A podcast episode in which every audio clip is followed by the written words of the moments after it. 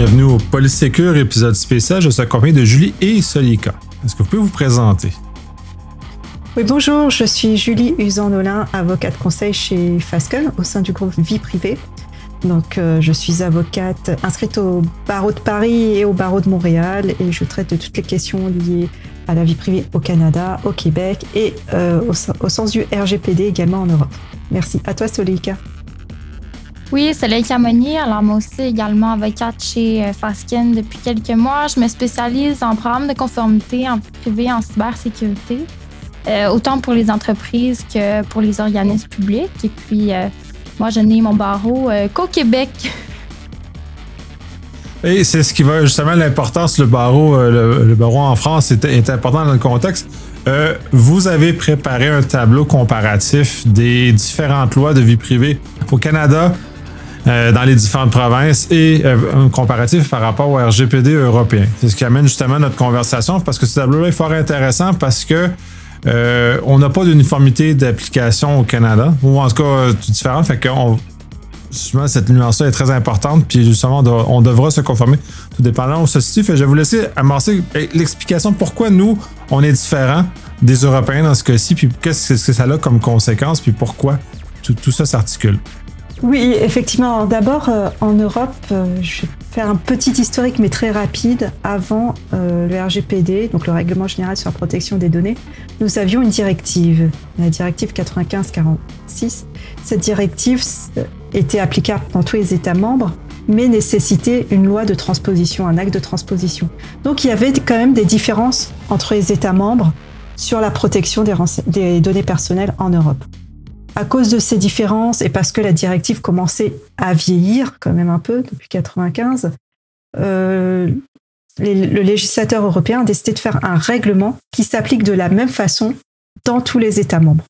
Évidemment, un État peut aller un peu plus loin, mais le minimum s'applique de façon identique dans tous les États membres, ce qui donne l'impression d'uniformité bienvenue, je dirais. Et effectivement, pour euh, un avocat en Europe, même une entreprise en Europe, c'est compliqué de comprendre le système canadien avec des lois au fédéral, une loi au fédéral et des lois au provincial. Soleika? Oui, mais justement, euh, sur le point du, palier fédéral et provincial, la particularité canadienne, c'est vraiment le fait qu'en raison du partage des compétences, donc en, raison de notre constitution, toutes les lois vont être soit créées par le fédéral ou par le provincial. Et puis quand c'est un petit peu moins clair, comme en matière de vie privée, bien, on se retrouve à avoir une certaine confusion. En matière de vie privée, ce qui se passe concrètement, c'est que euh, le fédéral a adopté une loi, puis PEDA en anglais, en réalité en français, c'est la LPR-PDE, donc la loi sur la protection des renseignements personnels et des documents électroniques. Euh, et puis cette loi-là, donc, euh, est censée régir l'ensemble de la protection des renseignements personnels pour les entreprises qui exercent des activités commerciales et pour les entreprises de juridiction fédérale euh, pour tout ce qui traite de la gestion de leurs employés. Mais pour complexifier oui, je, je, ça serait important de dire qu'est-ce qu'une entreprise de juridiction fédérale parce que y a une, ça a une portée très limitée et très circonscrite, mais qui est très intéressante à connaître d'ailleurs. Ah oui, tout à fait. Une entreprise de juridiction fédérale, c'est, ça va être des thématiques qui vont être mentionnées soit dans la loi constitutionnelle, mais c'est pas une liste exhaustive. Donc, il peut y en avoir d'autres. C'est pour ça que dans ces situations-là où c'est pas toujours clair, ben malheureusement, euh, il faut, consulter un avocat, il faut obtenir un, une opinion euh, euh, juridique. Donc, ça, c'est pour l'entreprise de juridiction fédérale. Par exemple, il peut y avoir des entreprises de transport, il peut y avoir des entreprises de télécommunications, les banques. Donc, toutes sortes d'entreprises comme ça qui ont, vraiment euh, un lien avec les compétences fédérales. Donc, ici, je poursuis sur la complexité canadienne. Euh, justement, si PIPEDA, donc la loi fédérale, s'applique, euh, il y a quand même des exceptions. Donc, il peut y avoir des décrets qui sont pris pour établir qu'une loi provinciale est déclarée comme étant substantiellement similaire. Qu'est-ce que ça veut dire être substantiellement similaire? Ça veut dire que le fédéral juge que la loi est à peu près équivalente, qu'elle offre des protections à peu près raisonnables et que donc euh, la gestion de la protection des renseignements personnels peut demeurer entre les mains du législateur de chaque province. les lois qui bénéficient de ce statut-là au Canada, il y en a juste trois.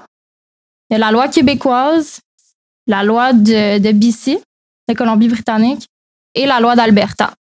Après ça, il y a des lois en matière de santé, mais je pense que pour les fins d'aujourd'hui, on ne rentrera pas nécessairement là-dedans. Donc, tout ça pour dire qu'effectivement, c'est tout un, tout un, une complexité, disons ça comme ça, euh, la gestion euh, des lois sur la, protection des renseignements personnels au Canada, beaucoup plus que par exemple en Europe. Mais euh, à moins d'ouvrir la Constitution, je pense que ça va demeurer comme ça pour les prochaines années. Ouais, ben il y a une certaine parce que c'est la particularité canadienne, de toute façon, pour ceux qui sont versés en droit américain, c'est sensiblement la même chose, à l'exception que le, Congrès est en train de se pencher là-dessus, mais c'est sensiblement ça. Fait que il semblerait que les Nord-Américains, on a une constitution qui nous donne de façon régionale beaucoup plus de liberté. On est beaucoup moins centralisateur que ce qu'on peut retrouver, euh, on peut retrouver en Europe. Donc, c'est là, ces impacts-là. Donc, c'est ces particularités d'interprétation-là qui peuvent être particulières. Là, le RGPD a démarré le bal. Puis, ça là, ils ont comme donné le ton sur l'ensemble de ce qui se passe et donc les impacts que ça a, puisque votre tableau relève vraiment les, toutes les lois canadiennes et dont la nouvelle euh, C27 qui est en cours d'étude au fédéral, plus la, la nouvelle loi euh, au Québec qui est en vigueur depuis euh, quatre jours au moment de l'enregistrement. donc, ça a des choses. Donc, puis, d'ailleurs, ça paraît très, très apparent dans le tableau à quel point les vieilles lois, celles qui n'ont pas été rafraîchies sont très différentes des nouvelles lois, celles qui ont été rafraîchies. je voudrais entendre un peu sur, euh, sur ça. Julie, oui, on va prendre le beat. ça, va aller. Oui, effectivement, donc euh, le RGPD était précurseur, enfin est précurseur, et c'est-à-dire qu'il a créé de nouveaux droits. Pour rappel, il a renforcé la directive 95-46 mentionnée tout à l'heure.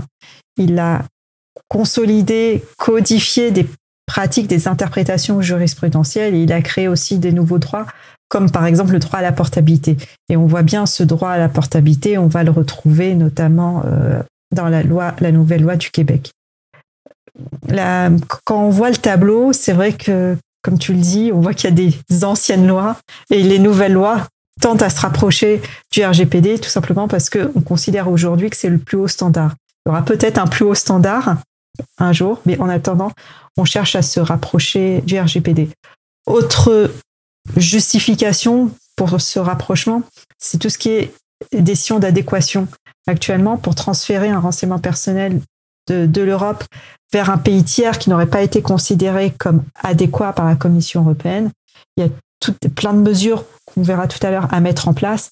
Et le fait de se rapprocher du RGPD, d'avoir une loi proche du RGPD, peut éventuellement permettre à, cette province ou à ce pays d'obtenir l'adéquation. Ça, c'est sur du plus long terme. Soleika. Ben, effectivement, je pense que le RGPD a été le, premier, euh, le, premier texte, pas qui a traité de la protection des renseignements personnels en soi, mais qui a été connu comme étant le grand défenseur des, droits de la protection des renseignements personnels. Je veux dire, quand on regarde la loi québécoise, elle existe depuis les années 70. Pareil pour euh, la, la PIPEDA, la loi fédérale qui existe depuis 2001. Donc, les lois existaient, mais c'est juste qu'elles n'étaient pas aussi connues et peut-être pas aussi appliquées qu'aujourd'hui. Puis je pense que ce qui a été vraiment le grand réveil euh, mondial, ça a été euh, l'Internet puis la numérisation des données qui faisait en sorte qu'on a perdu le contrôle et on a voulu euh, renforcer ces, ces, lois qui étaient un peu mal aimées pour faire en sorte que on rehausse les droits des individus. Je veux dire, aujourd'hui au Québec, maintenant, on a des décisions qui disent que carrément les lois sur la protection des renseignements personnels ont un statut quasi constitutionnel. Donc, c'est quand même fort cette cette volonté des législateurs de, vouloir euh, euh, faire trôner un peu la considération vie privée, même au-delà de certaines autres considérations. Effectivement, c'est très intéressant. Puis comme, consommateur, je trouve ça très pertinent que ces lois-là prennent autant de place que ça, surtout avec les, euh, les grandes entreprises américaines qui ont un appétit infini pour nos informations. C'est le fun, c'est intéressant qu'on a des, des que, les législateurs viennent à notre défense un peu pour faire contrepoids par rapport à ces, à ces titans-là qui ont un peu moins d'intérêt à. Ils ont intérêt à cœur, mais pas le même que, qui nous concerne. Bref.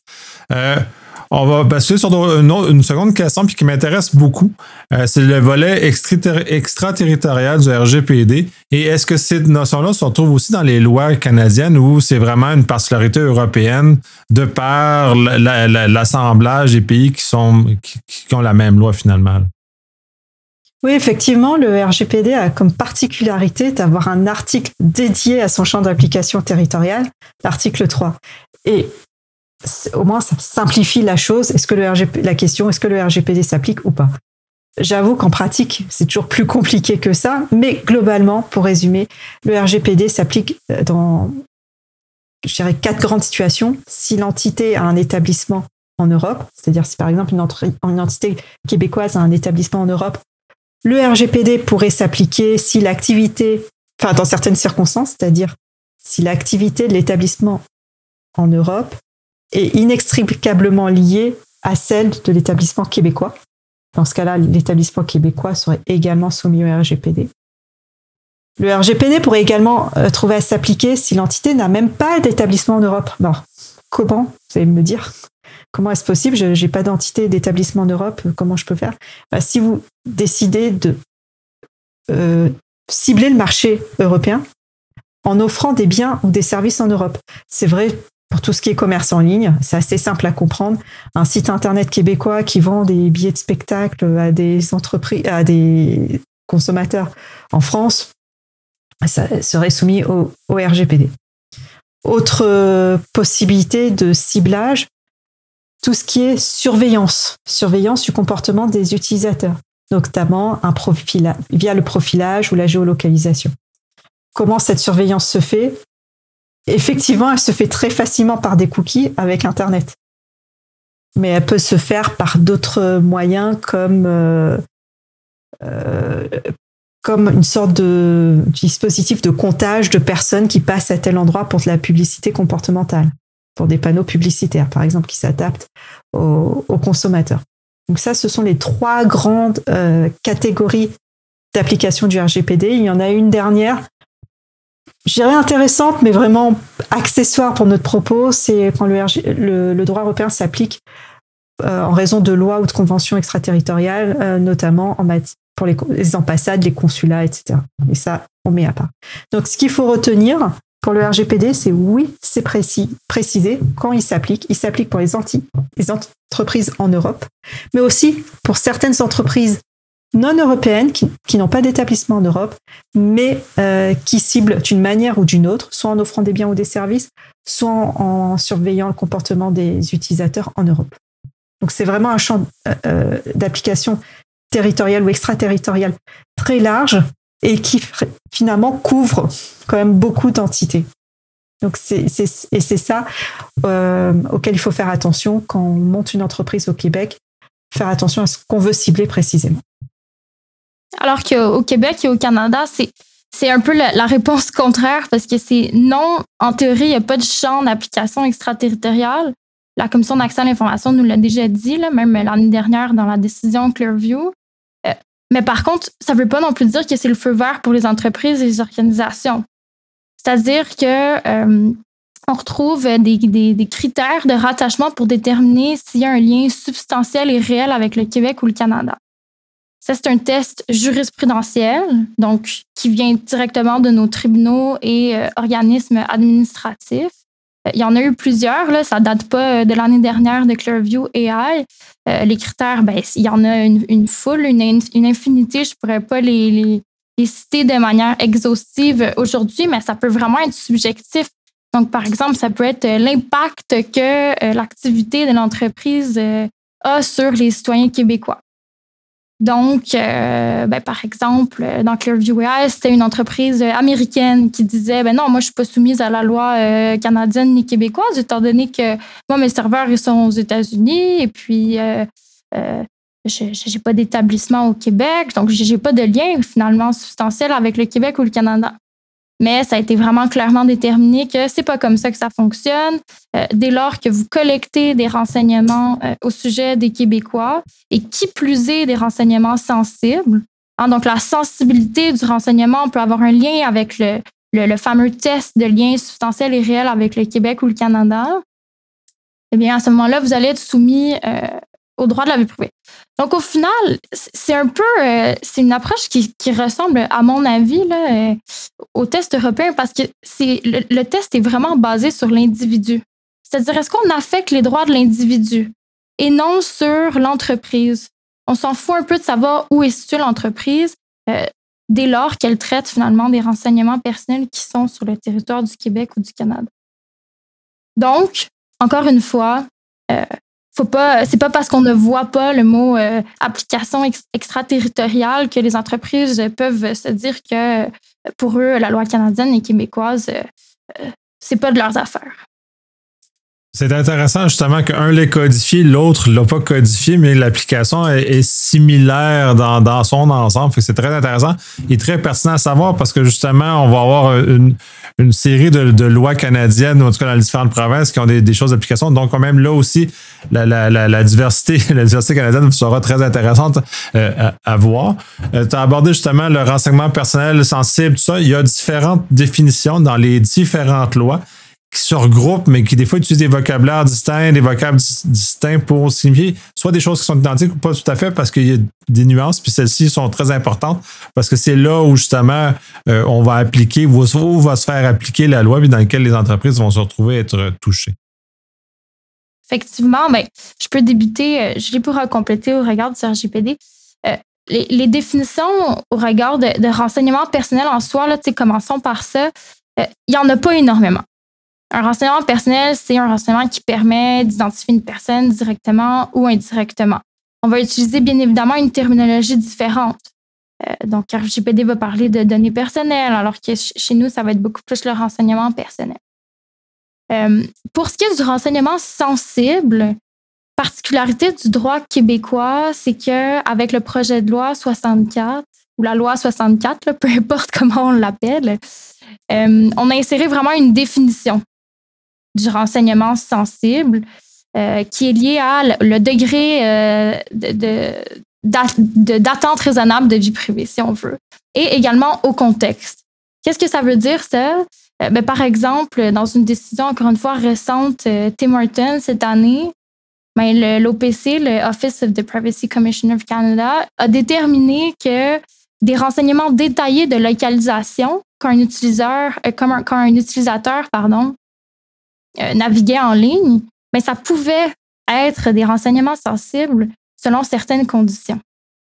Donc, en fonction vraiment du contexte de l'utilisation, de qui utilise euh, et de toutes sortes de critères comme ça qui vont être déterminés au cas par cas, on va pouvoir déterminer ce qu'est un renseignement sensible.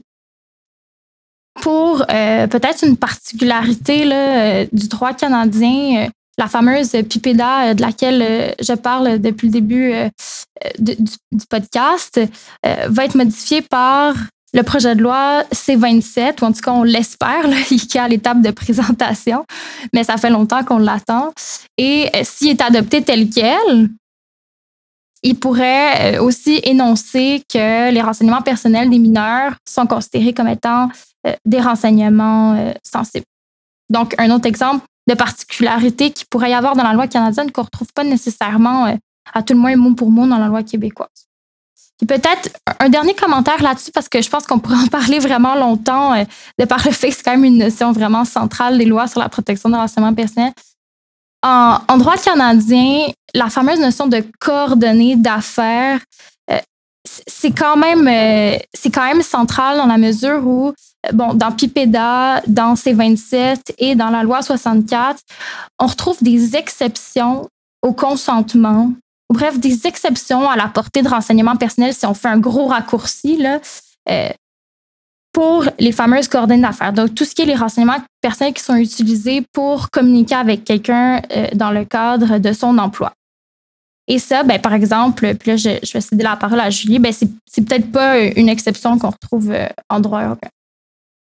Oui, effectivement, au sens du RGPD, donc euh, euh, le RGPD définit sensiblement comme euh, la loi du Québec, même comme PIPEDA, ce qui est une donnée personnelle, c'est-à-dire toute personne ou tout renseignement, tout, renseignement ou toute donnée concernant une personne physique identifiée ou identifiable. Et en plus, le RGPD crée une catégorie de, spéciale de données à caractère personnel plus communément appelées les données sensibles, qui nécessitent une protection supplémentaire. Et le RGPD liste en fait le type de ces données sensibles. Ce sont toutes les données liées à l'origine raciale, ethnique, les opinions politiques, les convictions religieuses, les convictions philosophiques, l'appartenance syndicale, les données génétiques, les données biométriques ou à la santé plus généralement, et les données liées à la vie sexuelle ou à l'orientation sexuelle. Donc tout ça, tous ces types de données devront nécessiter une protection supplémentaire. Par exemple, un, consentement express ou des mesures de sécurité supplémentaires. Et pour rejoindre ce que dit Soleika, c'est qu'il y a la distinction qui existe en droit canadien sur les coordonnées d'affaires n'existe pas en droit européen. C'est-à-dire qu'une coordonnée d'affaires, par exemple mon adresse courriel de Fasken, avec mon nom et euh, euh, le A commercial et le nom d'entreprise, sera considérée au sens du droit européen, donc du RGPD, comme une donnée personnelle. C'est-à-dire qu'à partir du moment où on va collecter cette donnée personnelle, mon adresse courriel par exemple, le RGPD va s'appliquer, donc toutes les mesures, toutes les obligations liées au RGPD. En revanche, si c'est une adresse courriel générique, par exemple info à commercial l'entité.com, là, ça ne sera pas une donnée personnelle.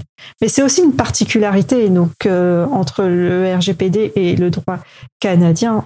Par exemple, ça peut avoir une, incidence quelconque en cas d'incident de sécurité, justement, de confidentialité. Si on, a un incident qui touche et le Québec et euh, l'Europe, la France par exemple, que va-t-on faire? On va considérer au sens du droit canadien, québécois, que c'est pas un renseignement personnel, donc il n'y a pas de risque. Mais au sens du droit européen, on va dire, ah, c'est une donnée personnelle. On va faire une analyse. On va certainement décider qu'il n'y a pas de risque ou pas, mais on va quand même faire l'analyse. Donc, ça n'a pas la même implication que cette. Voilà. Donc, il faut y penser. Euh, je, je, J'aimerais pas gérer un incident de cette nature-là en les deux juridictions. Ça doit être assez complexe de devoir euh, avoir à traiter ça. Euh, bref, euh, le basculons sur les données anonymisées et dépersonnalisées parce que aussi c'est un débat intéressant. Puis il y a encore là des nuances qui sont importantes à maîtriser autant au niveau du droit canadien que du droit européen parce que ça ne veut pas toujours dire la même chose. Puis même, je pense qu'au Canada, même la loi du Québec et la loi du Canada n'est pas exactement dans les 100% alignés sur ce genre de choses-là. Donc, euh, j'aimerais vous entendre aussi là-dessus. Ben oui, effectivement, je pense que c'est clairement euh, des, des, des, débats clés là, dans nos domaines euh, avec Julie. Euh, des personnalisations vs anonymisation, je veux dire. Des personnalisations, la définition qu'on retrouve dans les lois, c'est que c'est des renseignements qui ont été dépersonnalisés de sorte qu'on puisse plus directement identifier une personne. Bon, donc ce que ça veut dire, c'est que ce sont des renseignements personnels, mais auxquels on, on a fait comme une espèce de tour de magie pour qu'au final, ils soient un petit peu moins sensibles. Donc, ça peut être aussi compris comme étant une mesure de sécurité. Les fameux UID euh, qu'on retrouve euh, dans, le domaine pharmaceutique, euh, health sector puis AdTech, donc la publicité ciblée aussi, c'est ça, hein, c'est des renseignements dépersonnalisés. Donc, on prend par exemple une adresse IP, on applique une formule de magie, un tour de magie, et puis on, trouve à la fin de, de l'opération des numéros au lieu d'avoir carrément la donnée personnelle en elle-même. Donc, la personnalisation, ça peut être une mesure de sécurité. Euh, beaucoup d'organisations l'utilisent, euh, mais c'est, bon, ça vient aussi avec des obligations parce que, par exemple, dans la loi 25, il est énoncé désormais, c'est pas, pas encore en vigueur, ça va entrer en vigueur en septembre 2023, donc il y a encore un petit peu de temps pour se préparer. Mais euh, il va falloir prendre des mesures raisonnables pour s'assurer que les renseignements qu'on dépersonnalise ne peuvent pas être euh, repersonnalisés, si je peux dire, donc ne, peuvent pas euh, euh, être euh, retournés vers des renseignements qui permettent de directement identifier une personne. Ça, c'est pour les renseignements dépersonnalisés. Puis ça, c'est comme la partie facile de la chose. Quand on arrive aux renseignements anonymisés, c'est là que les choses se corsent. Parce que c'est censé être des renseignements qui ne permettent jamais de réidentifier une personne. Donc, qui euh, permettent de façon irréversible, euh, selon les meilleures pratiques connues, euh, à l'heure où elles sont utilisées. Le gouvernement du Québec, pour ce qui est de la loi 25 ou de la loi 64, est censé adopter un règlement pour nous dire comment faire. Moi, j'ai vraiment hâte de voir parce que euh, même euh, au sein des autres juridictions, c'est vraiment difficile de trouver une technique technologiquement parlant qui va permettre de façon irréversible de ne jamais pouvoir identifier une personne.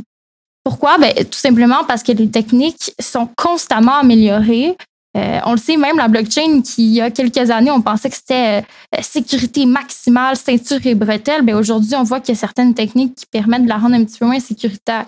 Donc, qu'en est-il des technologies d'anonymisation? Je pense que ça va être un vrai défi pour, euh, pour tous et chacun de vraiment être capable de revendiquer avec une certitude raisonnable que oui, moi, j'ai été capable d'anonymiser mon renseignement personnel. Effectivement, anonymisation, euh, peut-être un dernier commentaire avant de te laisser la parole, Julie, c'est, ça n'a pas les mêmes incidences parce qu'il y, y a un article dans la loi 25 qui dit que quand on n'a plus besoin d'un renseignement personnel, il faut l'anonymiser ou le détruire. Bon, il y a des conditions pour l'anonymisation, mais ça veut quand même dire, c'est vraiment une exception importante, c'est-à-dire, tu es censé le détruire, ah ben non, moi je vais l'anonymiser parce que j'ai des, des fins sérieuses et légitimes. Donc, c'est quand même pas la même nature que la dépersonnalisation. Pourtant, il y a quand même des similitudes. Oui, effectivement. Euh, au sens du RGPD, il y a cette même distinction entre données euh, pseudonymisées, on parle de pseudonymisation et non pas de dépersonnalisation au sens du RGPD, mais finalement c'est à peu près le même principe, et données anonymes ou anonymisées. Alors comme l'a dit Soleika, les données pseudonymisées, ce sont les données qui sont traitées au sens du RGPD de façon à ce qu'elles ne puissent plus être attribuées à une personne facilement, c'est-à-dire sans l'utilisation de renseignements supplémentaires. Et comme au sens du droit québécois, il s'agit surtout d'une mesure de sécurité, euh, d'une mesure de sécurité supplémentaire pour la protection des renseignements personnels. Donc c'est vraiment quelque chose qui est utilisé assez souvent par euh, les entreprises, notamment pour des statistiques. Concernant l'anonymisation, j'ai tendance à dire que c'est peut-être plus simple qu'au Québec. Euh, une donnée anonyme, c'est une donnée qui est traitée de façon à ce qu'elle que la personne concernée ne soit plus identifiable. C'est-à-dire, et que ce procédé soit irréversible. Et ces données, si ce procédé est irréversible, si les données ne sont plus identifiables, et eh ces données ne sont pas soumises au RGPD. C'est-à-dire qu'il n'y a pas de critères à précisément parler, mais euh, on considère que ces données ne sont plus des données anonyme. Mais c'est très compliqué finalement d'atteindre l'anonymisation, je dirais parfaite entre guillemets, puisque la technique est plus rapide que la loi. Euh, je vais donner un exemple euh, assez flagrant. Il y a quelques années en France, euh, en 2015, enfin, il y a eu une décision en 2015, mais c'était pour un procédé antérieur et une entreprise qui a voulu mettre en place une sorte de méthode pour quantifier les flux piétonniers euh, dans un certain endroit de Paris pour justement euh, mettre les panneaux publicitaires au, bon endroit.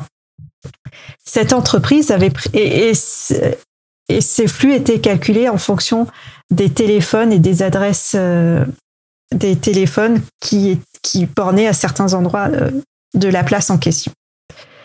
Cette entreprise avait pris soin de mettre en place des mesures de sécurité et voulait, enfin, entendait anonymiser les données.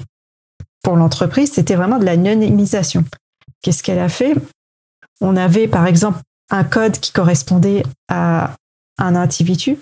Elle a commencé par faire une technique de hachage, c'est-à-dire on coupe le code, on le sépare, on le mélange. Une, équipe, euh, une étape de salage, donc on lui rajoute des autres codes. Donc il y avait plusieurs techniques et pour l'entreprise, et je dirais pour euh, un individu lambda tel que moi, c'était vraiment une donnée anonyme. Mais finalement, euh, les juridictions françaises a considéré que il restait possible d'isoler un, individu dans cet ensemble de données, donc on pouvait déduire qui était la personne en question. Donc même si on avait du mal à le faire, on pouvait, par des moyens quelconques, réidentifier la personne. Donc il s'agissait plus d'une technique de pseudonymisation qu'une technique d'anonymisation. Donc, euh, en l'occurrence, l'entreprise en question a dû revoir sa, méthodologie d'anonymisation. Mais c'est ça que je veux dire, c'est que l'anonymisation en tant que telle est quand même très difficile à atteindre. Donc, par précaution, il faut mieux considérer qu'on pseudonymise ou qu'on déidentifie, dépersonnalise les renseignements personnels, qu'on soit en, France, en, Italie, au Canada ou au Québec, plutôt qu'on considère que ah non c'est bon, mes renseignements sont anonymes, j'ai pas de problème, je n'applique pas les lois. Non, ça marche pas comme ça. Oui, puis un volet tout intéressant dans la loi canadienne, ben la, la, la, la C27 amène, il a, a modifié trois, a fait, a écrit deux lois, a fait modifier une loi. C'est la loi sur l'intelligence artificielle, justement, tout ce volet-là est fort intéressant. Là. Je veux pas, c'est pas l'objectif de la discussion là, mais euh, elle amène une nuance aussi des, des, des surprises qu'on devra gérer quand la, quand la loi de, sera rendue en action. Euh, autre sujet de, de différence, bon, en tout cas, différence de subtilité, le consentement. Parce que ça aussi, c'est quand même assez important dans le cadre de ces lois-là, parce que c'est le pouvoir que le consommateur ou propriétaire de son information a sur les entreprises, justement, pour dire oui, vous avez le droit ou vous n'avez pas le droit d'utiliser mon information et dans quelles circonstances. Il y a beaucoup, en tout cas, dans ma personne, beaucoup de nuances entre ce qui existe. Euh, puis j'aimerais ça vous entendre, voir quelles sont, parce qu'il faut faire très attention, parce que des fois, le, le consentement se faire révoquer à un moment inattendu. Et euh, c'est important parce que si on, a, on, a, traite d'informations dans lesquelles on n'a plus le droit, mais il y a des conséquences euh, associées à ça. Ah non, c'est certain. Mais justement, le consentement, ça aussi, on dirait qu'on parle juste des éléments complexes ou peut-être que c'est juste notre domaine de pratique qui est complexe, mais le consentement, euh, ça, c'est, euh, j'ai envie de dire, il faut consulter un avocat encore une fois. Chaque loi est différente, chaque loi a un modèle différent.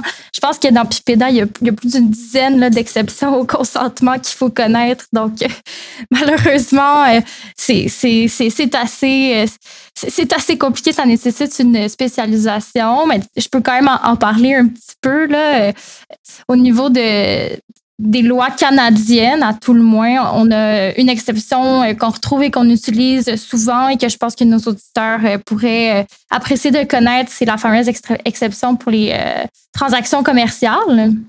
Alors, par exemple, si une entreprise souhaite acheter une autre entreprise, à ce moment-là, on n'a pas besoin d'obtenir le consentement de chacun des employés euh, de l'entreprise qui soit transférer ses renseignements personnels à l'autre si on respecte certaines conditions. Hein, parce que souvent, dans les exceptions au consentement elles-mêmes, on a des conditions pour que l'exception au consentement soit applicable.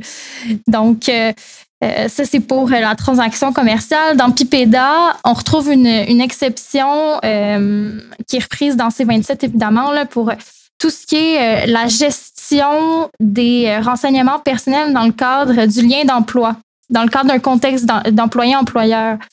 Donc, euh, si à chaque fois qu'on utilisait les, données personnelles de ses employés, il fallait obtenir un consentement, ça pourrait devenir assez fastidieux, donc la loi le prévoit.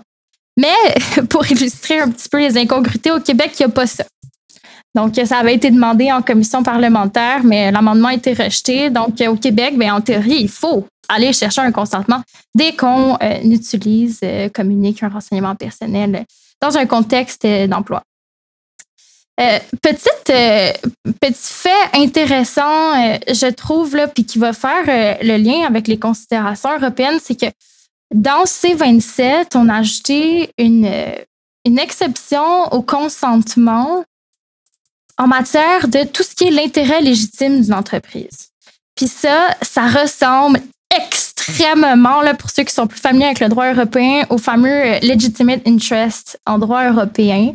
Donc, euh, si je me trompe pas, l'OPC, le, Office of the Privacy Commissioner of Canada, a lui-même dit que ça, ça, émanait, ce wording-là, ce, libellé-là, émanait d'une volonté de s'harmoniser avec l'Europe. Euh, si c'est le cas, moi, je lève mon chapeau parce que c'est vrai que c'est quand même une critique récurrente là, en matière de protection des renseignements personnels chacun adopte sa petite loi à la pièce, puis que là, on sait plus les, même terminologie, on ne sait plus c'est quoi qui a la même portée, euh, puis ça fait un petit peu comme les exceptions en matière de consentement, dans le fond. Puis euh, ça rejoint également ce qu'on disait dans l'introduction, comme quoi au Canada, on a plein de petites lois qu'il faut être capable de racoler ensemble, alors qu'en Europe, c'est vraiment un modèle plus élargi, donc une certaine simplicité additionnelle. Euh, peut-être une dernière chose en droit québécois, parce que je pense que ça vaut la peine de l'aborder, c'est dans la loi 25, il y a eu une fameuse, euh, ben en fait, une fiction, si on peut dire. Je ne sais pas vraiment quelle est la nature juridique de, cette disposition-là, qui fait en sorte qu'en matière de collecte de renseignements personnels, si une entreprise euh, respecte ses obligations d'information, c'est-à-dire qu'elle informe le consommateur des choses qui sont prévues à la loi. Ça peut être les finalités de la collecte, euh, qui va y avoir accès, etc. Eh bien, la personne qui donne ces renseignements, après avoir été informée de ces choses-là, est réputée donner son consentement à la collecte, y compris pour les renseignements sensibles. Donc ça, c'est quand même une, particularité euh, québécoise en matière de consentement à la collecte que moi, je trouve intéressante parce que ça vient remédier à cette fameuse euh, fatigue du consentement qui a été longuement critiquée, là, qu'on retrouve euh, avec le modèle de consentement, c'est-à-dire que quand on va naviguer sur le web, on n'aura peut-être plus à chaque fois à faire des formulaires de consentement. Ben, pas qu'on les retrouvait tout le temps, malheureusement, mais à tout le moins, les entreprises ne se retrouveront plus en non-respect de la loi euh, quand elles nous enverront pas des formulaires de consentement carrément. effectivement, au sens du RGPD, nous avons le consentement, mais nous parlons de base légale du traitement. Et le consentement n'est qu'une base parmi tant d'autres. C'est-à-dire que contrairement au droit canadien, c'est pas le consentement et puis c'est tout. Non, c'est le consentement, qu'il soit express ou implicite. Par exemple, il serait express en cas des catégories de données sensibles. Euh, ça peut être l'exécution d'un contrat. On a besoin de vos renseignements pour exécuter un contrat. Euh, ça peut être des mesures précontractuelles comme des mesures contractuelles. Par exemple, je, vais acheter euh, un produit sur Internet. Oui, j'ai une information, j'ai une politique qui m'informe, mais techniquement, je donne mes renseignements parce que je veux le service. Donc, je contracte avec euh, l'entité, par exemple, en ligne. Mais j'ai quand même besoin de l'information. Ça peut être également pour euh, répondre à ses obligations légales. En matière d'emploi, un employeur euh, va collecter les renseignements de ses employés, soit dans le cas du contrat d'emploi qui le lie avec ses employés, soit pour respecter ses obligations légales, notamment en matière fiscale. On a aussi la notion, comme l'a dit Soleika, d'intérêt légitime. On peut considérer que c'est une notion un peu fourre-tout, c'est-à-dire je collecte le renseignement personnel, votre renseignement personnel, euh, pour l'intérêt légitime que j'ai de faire, faire ce traitement. Mais finalement, c'est un peu moins fourre-tout que ça. C'est-à-dire que il faut que l'intérêt du responsable de traitement, l'entité, ne prévale pas sur les droits et libertés de l'individu en question. Qu'est-ce que ça peut être? Il y a quelques exemples. La lutte contre la fraude, c'est un intérêt légitime reconnu. Voilà, j'ai besoin, par exemple, de mettre en place la vidéosurveillance pour assurer la sécurité de mes locaux, ça peut entrer dans le cadre de l'intérêt légitime du responsable de traitement. Mais avant de mettre, d'utiliser cet intérêt légitime comme base légale, il faudrait faire ce qu'on appelle une évaluation. Est-ce que on peut utiliser cette base légale en tant l'intérêt légitime en tant que base légale? Si oui, tant mieux, mais il faut quand même informer les individus. Sinon, bah, il faut trouver une autre base légale qui pourrait être le consentement je vous rassure, malheureusement, on voit rarement l'utilisation d'une évaluation pour, l'intérêt légitime du responsable de traitement. Mais on le sait, en général, tout ce qui est lutte contre la fraude, voire marketing dans certaines hypothèses, ça peut rentrer dans le cas de l'intérêt légitime. Mais tout, évidemment, comme l'a dit Solika, rien n'est simple dans notre matière s'il faut être vraiment conseillé. Et donc, c'est sûr qu'on va pas vous dire oui, on peut faire ça du premier coup. Non, il faut qu'on analyse euh, vos processus à l'interne. Ouais, j'ai pas fait l'avertissement d'entrée de jeu. Le podcast ne donne pas de conseils juridiques. Effectivement, on fait juste aborder le tableau, les travaux que vous avez faits. Mais toutes les nuances doivent être justement consulter un avocat et non juste se fier sur ce qu'on ce dit là, qui est très léger et très, très en surface. J'ai oublié, j'aurais peut-être dû, c'est justement pour pour apporter ce regard-là. Puis c'est valide dans toutes les, sphères du droit d'ailleurs, euh, pas, pas, juste en droit personnel. Euh, les lois ont codifié euh, le droit à l'oubli. Euh, on en entend beaucoup parler. Il y a énormément de nuances, il y a énormément de mécompréhension de ça parce que les gens pensent qu'on peut se faire disparaître d'Internet parce que machin. C'est pas vrai. Il y a beaucoup de balises qui sont données autant au niveau RGPD qu'au niveau des lois canadiennes. Euh, j'aimerais vous entendre euh, là-dessus un peu, justement, pour qu'on puisse peut-être ramener la perception que je pense que je peux me faire oublier complètement à c'est quoi la réelle obligation des entreprises à me faire disparaître et dans quelle mesure ils peuvent me faire disparaître à ce moment-là. Oui, effectivement, au sens du RGPD, c'est le premier texte qui est écrit justement le droit à l'oubli. En fait, c'est droit à l'effacement, entre parenthèses, droit à l'oubli. Que signifie-t-il au sens du RGPD Il signifie finalement deux choses. Le droit à l'effacement, donc le texte même du RGPD prévoit le droit à l'effacement, et le droit au déréférencement. Alors je vais commencer par le droit à l'effacement. Le droit à l'effacement, c'est le droit qu'a toute personne de demander effacement de ses renseignements personnels à l'entité euh, concernée. Mais c'est pas un droit automatique. Il y a des conditions. Euh, l'entité peut très bien refuser, mais si elle répond aux conditions aussi. Donc, notamment, on peut demander cet effacement si les renseignements personnels en question sont plus nécessaires au regard des finalités pour lesquelles ils ont été collectés au départ ou traités. Par exemple, si euh, j'ai donné mes renseignements personnels à l'entreprise Y pour qu'elle me fournisse un service et qu'une fois qu'elle me l'a fourni, elle n'en a plus besoin et je compte plus être cliente, elle pourrait procéder à l'effacement. Il est aussi possible de demander l'effacement si je retire mon consentement. C'est-à-dire, bah, bah, finalement, je retire mon consentement. Je ne vais plus recevoir, par exemple, votre infolettre, mais je retire mon consentement. C'est un peu plus compliqué parce qu'il y a toujours des conditions. Je peux aussi m'opposer au traitement. Vous avez voulu euh, collecter mes renseignements personnels euh, pour me fournir ce service, mais maintenant vous voulez le faire pour améliorer, par exemple, votre, vos services, faire du ou me faire la publicité ciblée, enfin m'envoyer de la publicité, je m'y oppose. L'entreprise pourrait s'y opposer si elle voit qu'il y a un motif impérieux pour le maintenir. Je peux aussi demander à effacer, mais à ce que l'entreprise efface mes renseignements personnels si les renseignements ont fait l'objet d'un traitement illicite, c'est-à-dire contraire à la loi. Ou si, euh, je demande pour respecter une obligation légale. Donc là, je, passe un peu rapidement, certes, mais comme on l'a dit tout à l'heure, c'est vraiment euh, un contexte général c'est qu'il y a des cas particuliers dans lesquels on peut demander le euh, l'effacement. C'est pas dans n'importe quel cas. Mais ça, c'est ce que j'appelle, ce qu'on appelle le droit à l'effacement, sous-intitulé droit à l'oubli dans le RGPD.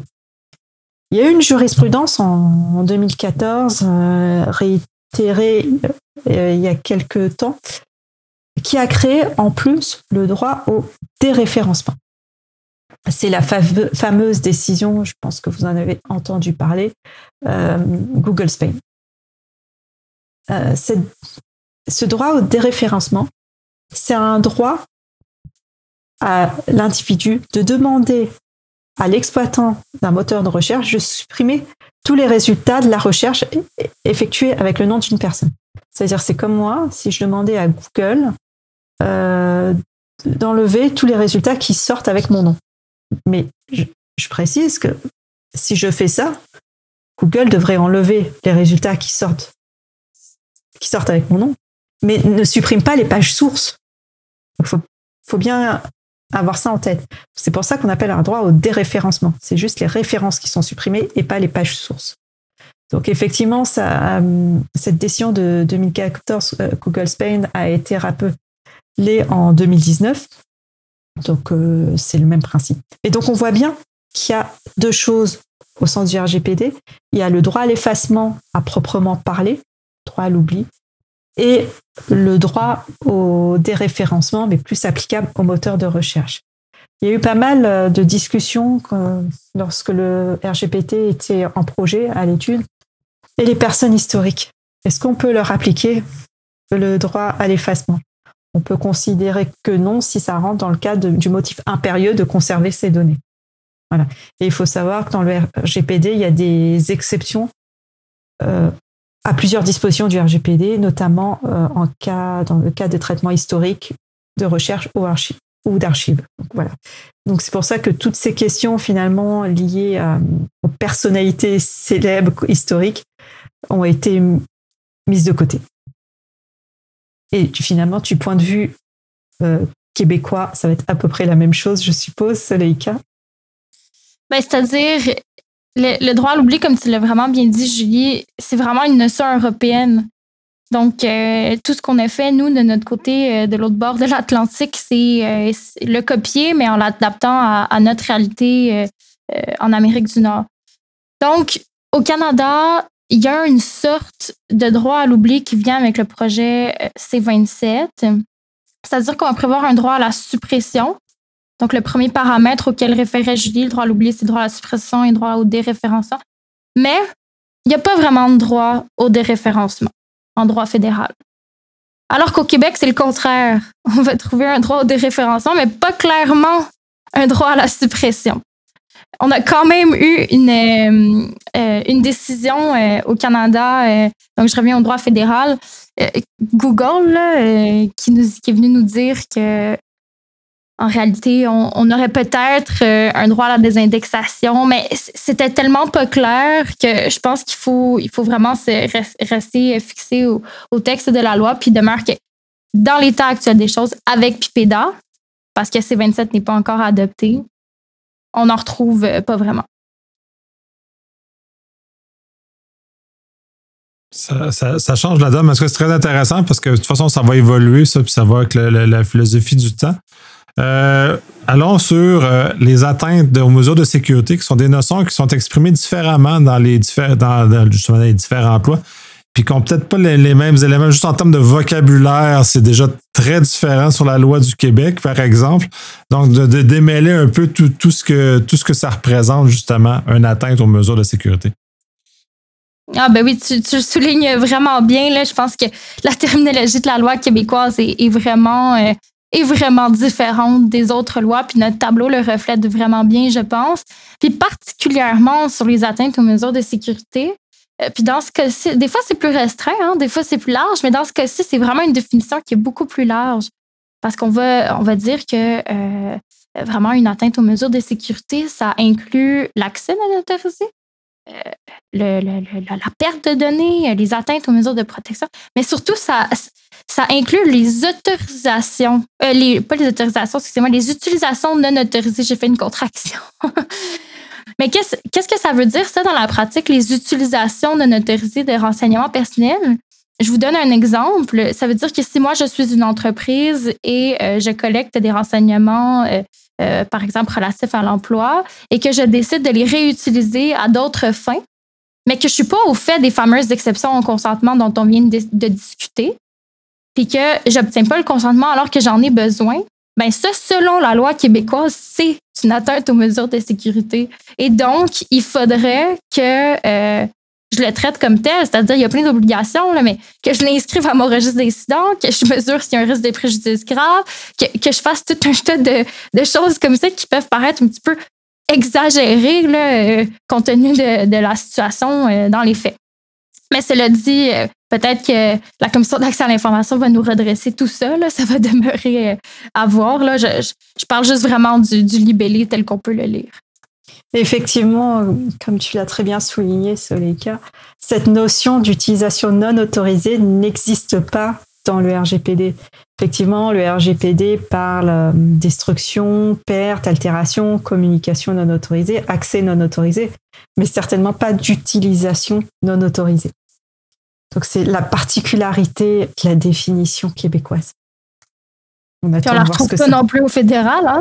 c'est-à-dire euh, ni en Alberta euh, ni en Colombie-Britannique. Donc euh, effectivement, les différents. Ça serait intéressant de voir les effets que ça va faire quand ça va tomber en application de façon plus large et que la jurisprudence va, va nous guider davantage. On a abordé un peu les aspects euh, extraterritoriaux de ces lois-là, ces éléments-là, et le transfert. Vous avez justement abordé légèrement le transfert entre les territoires. Il y a des notions, puis maintenant, c'est clairement codifié dans, les, euh, dans les différentes lois. Ça représente quoi et qu'est-ce qu'il faut faire justement pour séparer? Parce que le RGPD l'oblige, mais RGPD, dans le premier, est le seul à l'époque qui répondait vraiment à ces critères-là, était tout seul sur son île essentiellement. Maintenant, l'île commence à être euh, habitée par d'autres gens, dont le Québec a commencé, le fédéral va arriver, puis les Américains ont l'intention de venir se joindre au parti aussi. Donc, ça va représenter quoi? Justement ces, liens-là ou cette capacité-là à transférer?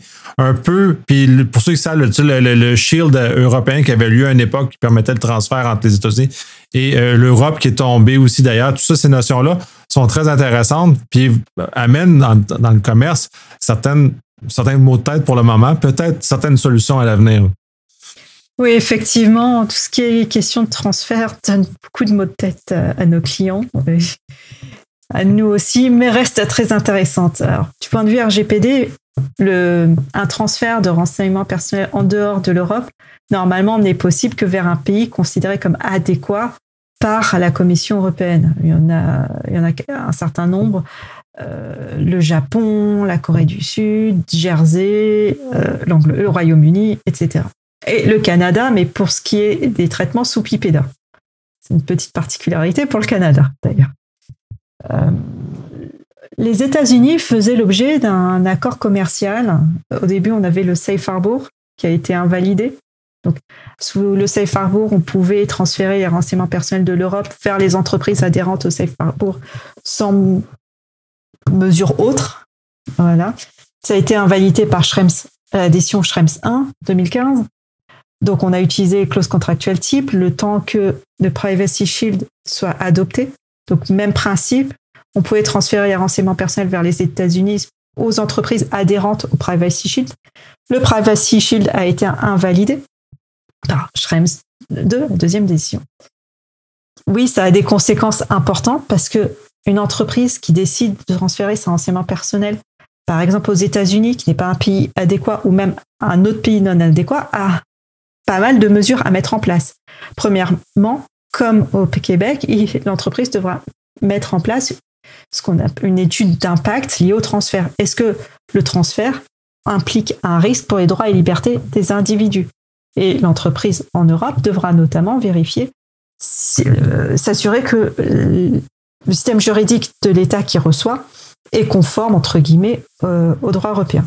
Et si cette analyse d'impact est favorable au transfert, il faudra mettre en place des mesures appropriées, des garanties appropriées, soit des clauses contractuelles types, soit, soit des règles d'entreprise contraignantes si c'est un, transfert intra-groupe, etc. Mais on le voit, c'est quand même compliqué de transférer des renseignements personnels hors Europe aujourd'hui.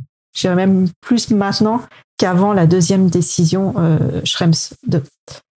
Il y a d'autres possibilités de transférer des renseignements personnels, mais ce qu'on appelle les dérogations de l'article 49 au sens du RGPD, mais c'est des cas particuliers, dans des cas très précis et très conditionnés. Par exemple, on pourrait transférer vers un pays non adéquat avec le consentement de l'individu, mais dans certaines hypothèses. Je ne le recommande pas puisque c'est vraiment ponctuel, il ne faut pas que ce soit répétitif et que ça touche un grand nombre de personnes. Donc oui, globalement, ça, reste, ça devient difficile. Il faut savoir qu'actuellement est à l'étude un accord de transfert entre l'Europe et les États-Unis, mais il n'est qu'à l'étude. Donc on attend de voir euh, ce que ça va donner. Et, le Québec ne va pas simplifier la tâche des entreprises. Non, effectivement.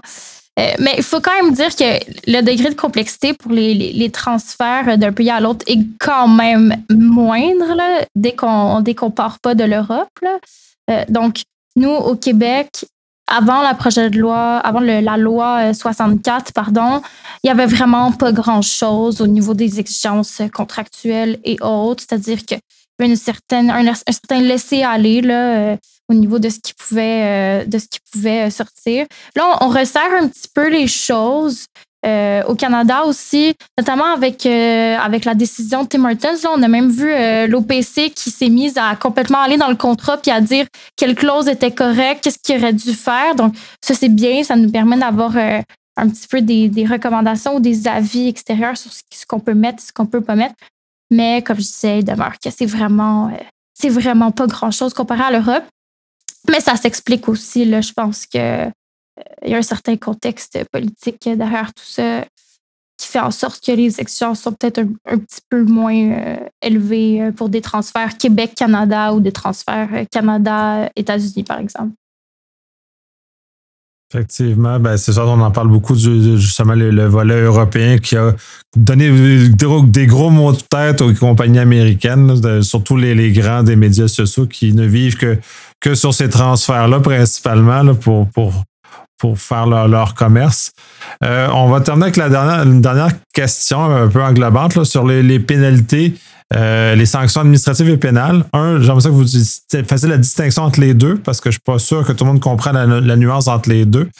Puis il y a des différences qui sont quand même euh, significatives sur, sur l'application et comment euh, tout ça se, manœuvre, dont le tribunal fédéral qui, qui, va voir le jour avec, avec C27. Ah oui, effectivement. Ben, il y a ça, mais si, on resserre peut-être sur, euh, en premier lieu, la définition entre euh, les sanctions administratives pécuniaires puis la fameuse sanction pénale, il faut comprendre que avant la loi 25 euh, au Québec, il n'y en avait tout simplement pas de sanctions administratives pécuniaires. Les seuls recours là, qui étaient à disposition des autorités, c'était vraiment les sanctions pénales. Puis il y en a eu très peu. Euh, ils ont été très rares pour plusieurs raisons, mais qui sont toutes liées à la, à la rigidité du processus. C'est-à-dire qu'un recours pénal, c'est beaucoup plus complexe à réaliser puis à porter jusqu'au bout. La sanction, euh, la sanction, le, fardeau n'est pas le même. Je veux pas entrer dans des considérations trop juridiques, mais en pénal et en criminel, c'est vraiment, il faut prouver hors de tout doute raisonnable qu'on a raison, que la poursuite a raison. Donc, que l'entreprise a commis ce qu'on lui reproche. Euh, alors que euh, dans tous les autres régimes, le fardeau de preuve est beaucoup moins lourd. On a un procédé contradictoire. Donc, c'est toutes ces garanties euh, constitutionnelles qui découlent de la Constitution pour protéger l'individu qui font en sorte que le processus était beaucoup trop rigide, il devait être porté par le, DPCP, donc le directeur des, poursuites criminelles et pénales. Avec le régime des SAP, des sanctions administratives pécuniaires, c'est vraiment plus souple, puis les sanctions sont comparables. Donc, la Commission d'accès à l'information doit encore rendre disponible un, cadre administratif, des lignes directrices pour nous expliquer exactement c'est quand qu'elle va utiliser ces sanctions administratives pécuniaires, c'est quand qu'elle va utiliser ces sanctions pénales. Donc, à ce, stade-ci, il nous manque de l'information, euh, mais il demeure que euh, il y a quand même une, différence majeure au niveau procédural euh, entre les deux, euh, entre les deux sanctions. Oui, effectivement, au sens euh, du RGPD, il y a une différence majeure également. Le RGPD, on est au courant, mentionne des pénalités pouvant aller jusqu'à 10 millions d'euros, 2% de chiffre d'affaires annuel mondial, ou 20 millions d'euros, 4% de chiffre d'affaires annuel mondial, en fonction de, de l'infraction. Ça, en fait, ce sont des amendes pécuniaires administratives il y a des dispositions pénales, il y a des amendes pénales, mais prévues par chaque État membre. C'est-à-dire ce ne sera pas forcément les mêmes amendes si on est en France ou si on est en Allemagne. En France, elles sont prévues par le code pénal, par exemple. Donc oui, ça ne sera pas la même procédure pour les mettre en œuvre non plus, comme l'a dit Soleika. Mais effectivement, le RGPD a été le premier texte à taper fort pour tout ce qui est sanctions pécuniaires, avec des sanctions pouvant aller jusqu'à 20 millions euh, d'euros de chiffre d'affaires annuel mondial. Oui, puis on dirait un copier-coller hein, quand on regarde les, dispositions québécoises. Là, c'est vraiment. Euh, euh, on voit d'où ça vient. Là. Oui, puis c'est des chiffres qui frappent l'imaginaire aussi, fait que ça aide aussi probablement à faire entrer dans la conscience collective euh, ces notions-là. Ça ne s'applique pas exactement comme ça. C'est sûr que ça a l'air gros, mais la réalité, il n'y a que les géants du, web qui sont vraiment touchés par, par ça. Puis on a vu des quelques euh, cas qui ont été portés, puis que je bref, il y a eu quelques euh, sagas juste à ce niveau-là.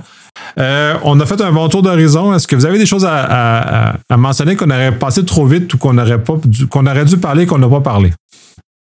C'est sûr qu'on aurait pu parler encore pendant des heures sur chacun des sujets, donc c'est très intéressant. comme ça, je ne vois pas. C'est sûr que s'il y a des questions du point de vue de l'application de la loi, Il faut mieux se faire accompagner d'un conseil juridique plutôt que vouloir le faire tout seul. Mais voilà. Je ne sais pas si tu vois autre chose, Soleika? Non, non, moi j'ai trouvé ça vraiment le fun. Je te remercie pour l'invitation. Honnêtement, ça change un peu de notre quotidien là, au bureau. Donc, c'est ça. écoute, n'importe quand à réitérer. Parfait. Ben, je vous remercie énormément pour votre générosité et votre temps, effectivement. C'est très intéressant de l'avoir abordé de cette façon-là, en dualité des, des, euh, des, régimes réglementaires différents, législatifs, qui fait que justement, on peut mettre en perspective d'autres choses que juste de parler de notre réalité locale ici, qui est quand même tout qu'on est quand même connecté. C'est ça, c'est ça l'univers dans lequel on est rendu maintenant. Euh, Exactement. Merci beaucoup. Merci, à toi. Bonne, journée.